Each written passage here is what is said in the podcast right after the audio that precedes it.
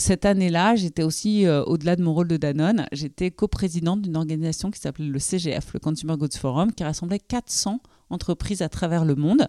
Et je reportais un conseil d'administration de 58 dirigeants.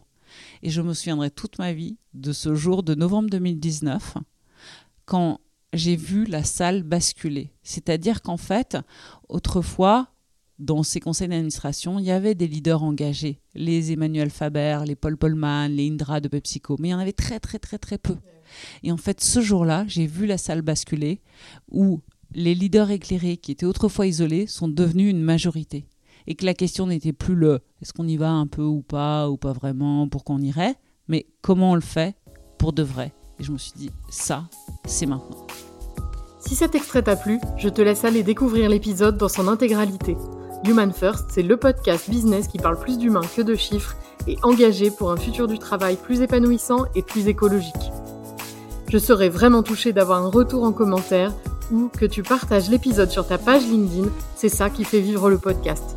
Je vous souhaite une très belle écoute de l'épisode dans son intégralité.